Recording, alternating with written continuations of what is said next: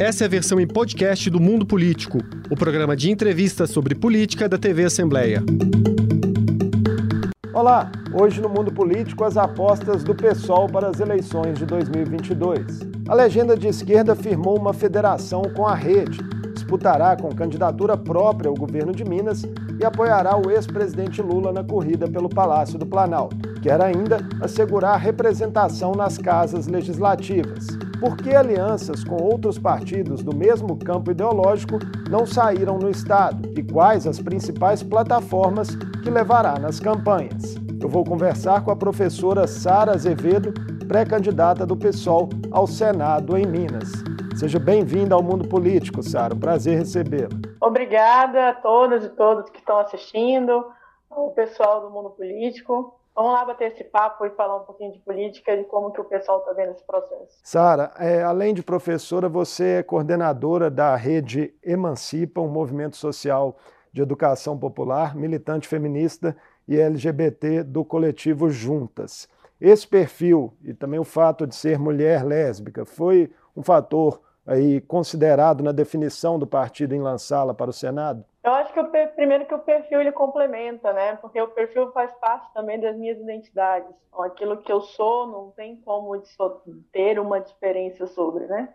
Então, ser mulher e ser é, lésbica nesse cenário já me coloca em uma situação de vulnerabilidade social, não como um privilégio, pelo contrário. Para nós, do pessoal, esses elementos são importantes porque constituem o debate daquela, da nossa defesa, que é a defesa dos oprimidos.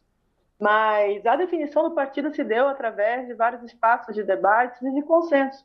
Temos um consenso programático em Minas Gerais de termos duas candidatas da educação, uma professora Lorene, nossa candidata ao governo do estado, e eu, que estou também professora da, da rede estadual, que vai aqui na candidatura de Senado, entendendo que esse lugar também é um lugar de nós, mulheres, estarmos ocupando, e para mim ainda mais, sendo lésbica, tendo esse espaço também para colocar as nossas pautas e colocar as nossas angústias. Inclusive, ontem teve parada de São Paulo, que demonstra que nós somos múltiplas e muitas no país inteiro que precisamos de representatividade o fato da educação ter sido um dos setores mais afetados pela pandemia contribuiu para essa definição também do perfil? Também, também. Inclusive porque a educação ela é um, um segmento que foi muito desvalorizado e desrespeitado nos últimos anos. Durante a pandemia, então, é um processo ainda mais árduo, porque é um movimento totalmente que a gente perde o território, porque a educação ela é muito territorial, ela é muito escola, ela é muito base. Eu costumo falar que se tem uma, um, um, espaço que existe em toda a cidade, especialmente em Minas Gerais, nos seus 853 municípios, é a escola.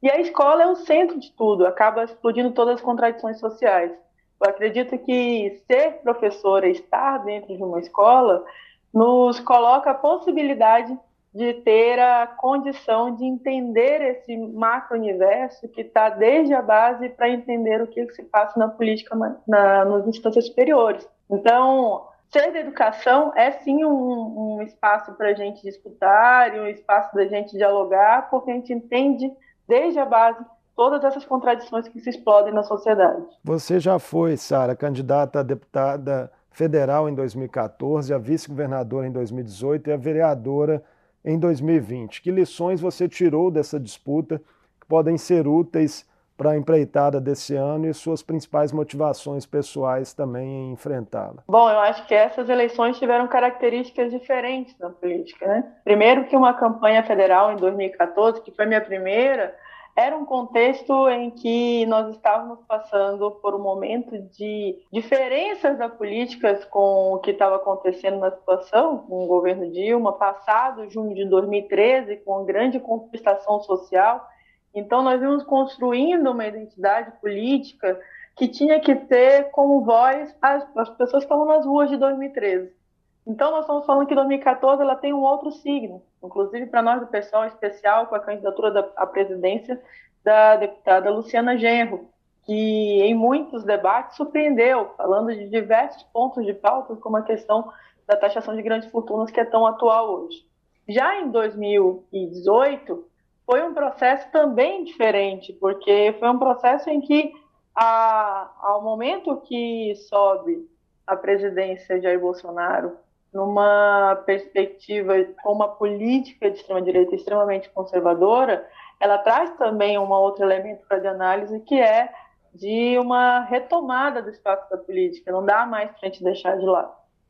E as mulheres que constituíram as ruas que foram do ele não também deram uma resposta positiva para nós. Então, portanto, é um movimento e um momento agora, 2022, que traz para a gente um novo espaço da política. Não podemos nos acovardar, nós temos que estar mais à frente, mais do que nunca, colocando as nossas bandeiras, as nossas pautas para justamente dizer aquilo que nós queremos que nós somos para a política.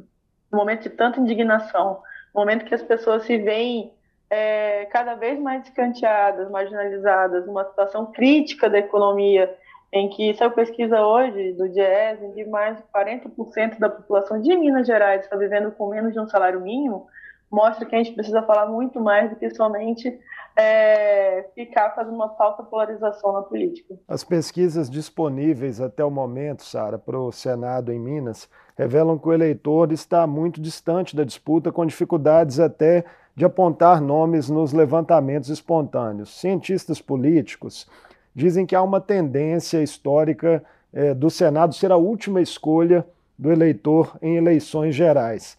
A que você acredita que isso se deve? Bom, a Casa do Senado sempre foi uma casa vinculada às, às grandes famílias que já vinham constituindo politicamente nos estados.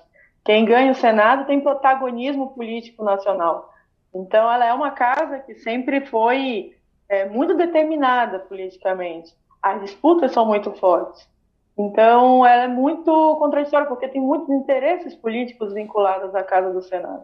E por isso também ela é a última a ser escolhida, uma das últimas a serem é, definidas pelo, pelo próprio eleitor. Porque dentro da polarização nacional, que se estabelece desde a presidência, também se estabelece com o governo do Estado, e a escolha do legislativo se tomou um protagonismo maior por conta da, do avanço social que nós tivemos de representação social dentro da Câmara Federal, o Senado foi ficando por último, mas não menos importante da política. Esse é um ponto que é determinante, porque aí, nesse sentido, nós vamos ter uma disputa e uma tendência de que as pessoas vão conhecendo melhor ao longo do processo, mais do que já ter conhecimento prévio. Então, com isso, a, o que nós já tivemos de pesquisa, saiu uma pesquisa da Tempos, uma pesquisa da F5 atualizada, que foi vinculada a alguns jornais aqui do Estado, é, coloca que existe uma diferença muito grande, inclusive, né? Existe um patamar de mais de 50% ainda não tem uma candidatura definida, o que abre um espaço importante para nós que somos de um campo de esquerda, que não temos tradição política de ter sido eleitos e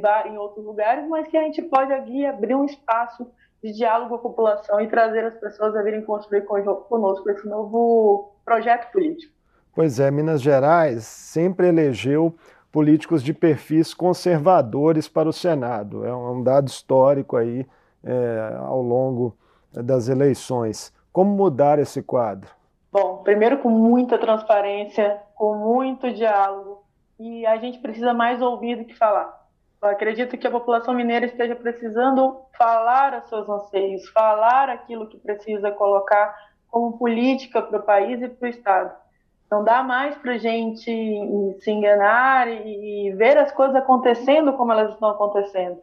Então, nós somos um estado que nos últimos 10 anos nós tivemos dois crimes socioambientais que foram dos maiores do mundo, como o que aconteceu em Mariana e Brumadinho. E a tendência de acontecer outros pelo, pelo método de exploração que foi feita a partir da mineração. E a utilização da política como sendo parte é, desse processo de garantias uh, dessas minera das mineradoras, especialmente. À toa que agora a crise que nós tivemos em Belo Horizonte com a Serra do Curral tem relação ao absurdo que foi a prima de um dos sócios da empresa, da Tamisa, que é a empresa que está hoje querendo explorar a Serra do Curral, que está sendo colocada como diretora do IEFA. Então, mostra que a gente tem ainda muito a, a discutir, muito mais a ouvir o que a população tem a dizer. Porque eu acho que é nesse sentido que se a gente ouve as pessoas que sentem na pele no cotidiano, a gente vai conseguir propor melhor política para esse momento. Então, é um momento de crise muito forte. A crise econômica que já vem se arrastando desde 2008 e que agora se expandiu com a crise, com a crise econômica, que se expandiu com a pandemia, e que hoje mostra que há uma situação de miserabilidade da população, portanto, é necessário ouvir as pessoas que sentem fome e não quem está hoje, que são uma minoria que está ganhando lucros e lucros por conta da própria pandemia. O seu nome na terceira colocação da última pesquisa estimulada Data Tempo para o Senado te surpreendeu de alguma forma? Olha, ela me colocou, me deixou muito feliz, deixou todos nós felizes, pessoal, porque é muito trabalho que a gente vem fazendo nos últimos anos para construir não só um partido, para mais do que um partido, construir uma identidade política, construir um programa político que seja de uma, um programa que consiga ouvir, que consiga expressar aquilo que a base dos trabalhadores vem apresentando. Para nós é uma honra estar em terceiro lugar, mas nós precisamos, queremos mais e precisamos de mais. Nós queremos chegar ao primeiro lugar. Eu acho que a gente pode quebrar esse paradigma de Minas Gerais ter sido um estado que sempre elegeu políticos conservadores. Hoje nós podemos eleger uma primeira mulher senadora em Minas Gerais. Não é isso que nós estamos pretendendo e é nesse sentido que nós queremos continuar construindo a campanha e ter essa vitória ali na frente. É, mulher, já tivemos uma senadora, Júnia Marise, mas, de fato, o histórico de Minas é realmente de perfis conservadores. É, Sara, na disputa pelo Palácio do Planalto, o PSOL apoiará o ex-presidente Lula, mas em Minas optou por lançar a candidatura, que nós já falamos, da professora Lorene Figueiredo ao governo do estado. Integrar a aliança entre Lula e Calil chegou a ser cogitado pelo partido em Minas? Por que isso não aconteceu? Bom, nós temos uma clara definição dentro do pessoal, um cenário que é importante e uma tarefa fundamental, que é a primeira é derrubar um presidente genocida que é responsável pela morte de mais de 600 mil pessoas, como foi o caso da pandemia, entre tantas outras políticas que foram feitas é, que foram contra o povo. Acho que isso é um ponto para nós fundamental. Nós cogitamos, inclusive, ter candidatura do PSOL, mas aprovamos para apoiar a candidatura do presidente Lula, por entender que hoje é o momento que nós vamos ter para derrubar o Bolsonaro e, por isso, nós vamos construir a candidatura do presidente Lula. E em Minas Gerais, nós temos uma outra condição, inclusive porque o Calil não é o Lula e nem o Zema é o Bolsonaro. Então, nesse sentido, nós estamos discutindo quais são os projetos políticos que esses dois é, candidatos teve para Minas Gerais. Em nenhum nós conseguimos nos sentir representados, em nenhum nós conseguimos ver que há uma possibilidade de uma mudança é, que seja de fato significativa para o Estado de Minas Gerais. Por isso, nós construímos a nossa própria candidatura. A candidatura da professora Lorene, que é uma mulher, uma professora universitária da, da Federal de Juiz de Fora, que tem uma capacidade legislativa, de resolução de problemas, mas também de pensar e elaborar política para Minas Gerais. Então é nisso que a gente está construindo agora a ideia de construir uma candidatura de uma mulher que vai fazer, que é da educação, um segmento tão explorado e desvalorizado nos últimos anos, especialmente em Minas Gerais, que portanto para nós muito nos orgulha ter a Lorene como candidata. Até as convenções ainda é possível, Sara, que o pessoal consiga atrair outras legendas, como por exemplo o PCB e Unidade Popular, para uma candidatura majoritária unificada? O PCB tem pré-candidaturas colocadas também, né? mas há, há diálogo em aberto ainda? Há diálogo em aberto, eu acho que é possível, acho que devemos fazer isso, devemos conversar, convidar os companheiros a virem dialogar, trazer um novo processo que a gente consiga unificar é, esses partidos que historicamente no pessoal já vem fazendo. Então, seria uma novidade para nós do pessoal. Inclusive, nas últimas eleições, nós fizemos com o PCB e com o UP uma unidade. O é quando ainda, ainda não era um partido é, legalizado, mas já tinha um movimento se construindo que veio construir conosco a candidatura. Então, portanto, nós queremos, nós temos abertura de diálogo, nós queremos dialogar, e eu acho que é importante nesse momento para Minas Gerais trazer essa, essa responsabilidade para esses partidos também, que vai ser parte de construir um projeto mais amplo que a gente pode fazer aqui no Estado. Inclusive, as pesquisas colocam que a somatória, inclusive, dos votos, das intenções de votos das nossas candidaturas, poderia fazer um bom barulho aqui no Estado e consegue dialogar com um amplo setor da sociedade mineira e que eu acho que é importante apresentar um programa que consiga ser um programa que tem diferenças sobre a questão econômica, sobre a questão da educação, gestão e etc. Tem conversa ainda rolando, então? Tem, tem. Tem diálogos ainda acontecendo, a gente espera que a gente consiga avançar nisso. Sara, a federação firmada pelo pessoal com a rede, né, um arranjo partidário aí que é uma das novidades para essa eleição, é, tinha alguma resistência em setores da legenda, né, que foram até explicitadas publicamente. Para você, foi o melhor caminho do ponto de vista pragmático? Eu acredito que sim.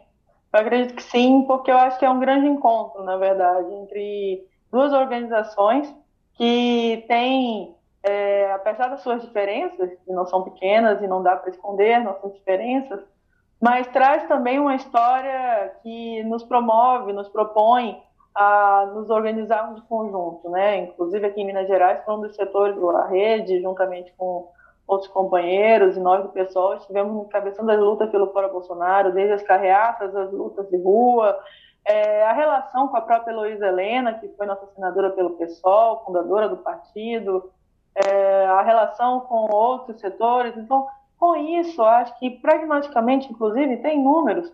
Eu acho que foi um momento importante fazer processo de unidades amplas para que a gente consiga avançar e galgar um novo espaço. Acredito que o espaço da tribuna, que vão ser das legislações, seja eleitorais agora com as eleições de deputados, mas também a disputa uh, do Senado, que é uma cadeira majoritária. Então, você tem aí um espaço que nós podemos ocupar de conjunto e que nós estamos tendo a honra de ter a rede junto. Eu acho que, nesse sentido, nós podemos ampliar a nossa voz. Acho que esse, fazer desse espaço nosso grande megafone também, não só enquanto pessoal, mas também enquanto setor amplo, que vai se posicionar e pensando já na construção que vai ser o próximo período que não vai ser fácil, e nós almejamos, queremos que seja derrubado o presidente Bolsonaro, mas também queremos construir uma alternativa política e ampliar essa base nesse setor, que é um setor mais autônomo e independente da política hoje no país. Pois é, pensando em futuro, o pessoal mineiro perdeu na janela partidária a deputada estadual Andréa de Jesus, que se filiou ao PT, e a deputada federal Áurea Carolina também anunciou que, por razões particulares, né, daria um tempo das eleições, não vai disputar é, nesse ano a cadeira na Câmara. Assegurar a continuidade de representação nas casas legislativas diante dessas baixas seria hoje o principal desafio para o pessoal em Minas Gerais? Eu diria que é o nosso grande objetivo. Eu acredito que o nosso grande objetivo nesse processo vai ser é, a retomada dessas cadeiras no legislativo. A Aura é uma grande deputada que fez uma legislatura ímpar, importantíssima, com vários projetos, inclusive a derrubada e suspensão dos projetos e decretos contra a mineração predatória que tem sido feita em Minas Gerais, que tem sido uma voz que ecoa e que tem sido parte de um projeto de uma esquerda que coloca o seu nome e a sua cara à prova para disputas sociais.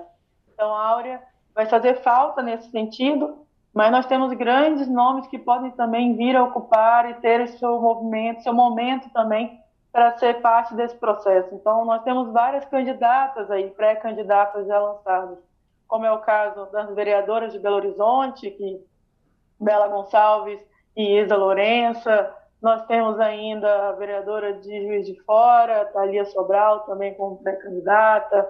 A ex-vereadora e faz parte da gabinetona Cida Palabella, a ex-presidente do partido, Maria da Consolação. Então, nós vamos ter aí várias candidatas, pré-candidatas e pré-candidatos que podem vir assumir esse papel para justamente fazer essa retomada. Eu acho que a saída da André também foi uma saída sentida, mas que eu acho que nós temos hoje nomes que possam vir a retomar esse papel protagonista do pessoal que vem, vem numa crescente desde 2016 e que agora nós vamos estar para disputa novamente para garantir e ampliar o nosso espaço que nós já tínhamos antes. Sara, como que o crescimento da extrema-direita no Brasil nos últimos anos impactou nas lutas políticas cotidianas do pessoal? Bom, primeiro que nós sempre estivemos do lado dos trabalhadores, nós sempre estivemos do lado daqueles que são oprimidos. Então, nós temos uma característica muito forte de sermos um partido que tem representações políticas que são consideradas de minorias sociais, mas que nós chamamos de maiorias sociais, e essa disputa das maiorias sociais se expressam nas nossas referências políticas. Então, essa crescida da extrema-direita nos últimos anos, na verdade, eles vêm se espalhando e tentando ampliar o seu discurso através de agressões, inclusive, a, a movimentos que são virulentos e violentos com relação a esses segmentos que são considerados minorias. Então, não é à toa que agora, às vésperas da eleição, pipocou casos de parlamentares bolsonaristas, considerados bolsonaristas, de extrema-direita, é, fazendo discursos homofóbicos, LGBTfóbicos, racistas, machistas. É, que, que bom que, alguns casos, eles têm sido é, que foram, foram bastante viralizados nas redes, teve rechaço da população, e ainda alguns casos que foram ah, como em São Paulo, ou mesmo no Rio de Janeiro, que estavam no Conselho de Ética ou caíram pelo Conselho de Ética das próprias casas legislativas. Então, a nossa atuação, ela não diminuiu, pelo contrário, ela aumentou. Nós temos nossos símbolos, como é o símbolo de resistência da Marielle Franco, como é que a placa que está aqui atrás da minha cabeça, que é para nós um símbolo importante de referência de luta pelos direitos humanos e que ainda é necessário rediscutir essas questões que não dá mais para deixar barato o que está acontecendo num país que mata ativistas é, a todo momento, como foi o caso de Marielle, como foi o caso agora recente do, do jornalista Don Phillips, em inglês, e ainda do indigenista Bruno Pereira. Lembrando então, que o caso Marielle nossa... né, permanece sem respostas até hoje por parte Exatamente. das autoridades.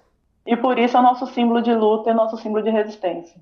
É, Sara, pensando em estratégias de campanha dentro desse contexto atual, disputar as redes hoje é tão importante para qualquer grupo político quanto as ruas? Eu acho que a disputa de redes ela constitui uma narrativa, mas ela só existe se ela existe as ruas. Se existe aquilo que a gente já faz no cotidiano, se existe ah, os movimentos que nós construímos, se existe a organização que a gente faz parte. Então, as redes elas são a expressão política disso e a narrativa e a história que a gente quer contar nesse processo. Nós queremos contar a história daqueles que são oprimidos e aqueles que estão na base dos trabalhadores. Essa é a história que nós vamos contar e é essa história que nós estamos construindo é, no cotidiano das ruas também. O sistema eleitoral, Sara, vem sendo alvo de constantes ataques do presidente da República, de alguns de seus aliados próximos e até de militares que acusam supostas fraudes sem apresentarem provas. Você confia nas urnas? Confio. Confio nas urnas eletrônicas, como elas são hoje construída tecnologia, que é uma tecnologia nacional. Eu confio é, em quem construiu a tecnologia, a ciência e a tecnologia desse país. Eu não confio nesse movimento, nesse, não confio na ciência e na tecnologia do país, eu não tenho em quem confiar. Eu acredito que é necessário que a gente confie nas urnas e confie nos processos democráticos que a gente precisa construir obviamente que atentos e fortes para que isso não se reverbere contra nós, pelo contrário. Mas eu confio que esse processo ele vai se dar. E quem desconfia é quem de fato não tem confiança no próprio povo ou nas suas próprias políticas. Sara Azevedo, foi um prazer recebê-la aqui no Mundo Político. Boa sorte aí na sua agradeço. campanha ao Senado. Eu que agradeço, muito obrigada pelo convite. O programa que sempre está aí de debatendo democraticamente com todas e todos. Eu espero contar aí com todos vocês no próximo período para a gente continuar esses bate-papos e ampliar os nossos programas, nossas ideias. Teremos outras oportunidades. Um abraço. Um abraço. Eu conversei com a professora de Educação Pública, coordenadora da Rede Emancipa, militante feminista e LGBT do coletivo Juntas, Sara Azevedo. Ela é a pré-candidata a senadora pelo PSOL e falou das plataformas da legenda para a disputa eleitoral em Minas. O Mundo Político fica por aqui. Obrigado por nos acompanhar e até o próximo programa. O Mundo Político é uma realização da TV Assembleia de Minas Gerais. A apresentação foi de Marco Antônio Soalheiro, a produção de Tayana Máximo, a edição de áudio foi de Leandro César e a direção de Vivian Menezes. Você pode seguir o Mundo Político nos principais tocadores de podcast. Assim, você não perde nenhuma edição do programa. Para assistir a essa entrevista e aos outros conteúdos da TV Assembleia, acesse almg.gov.br/tv.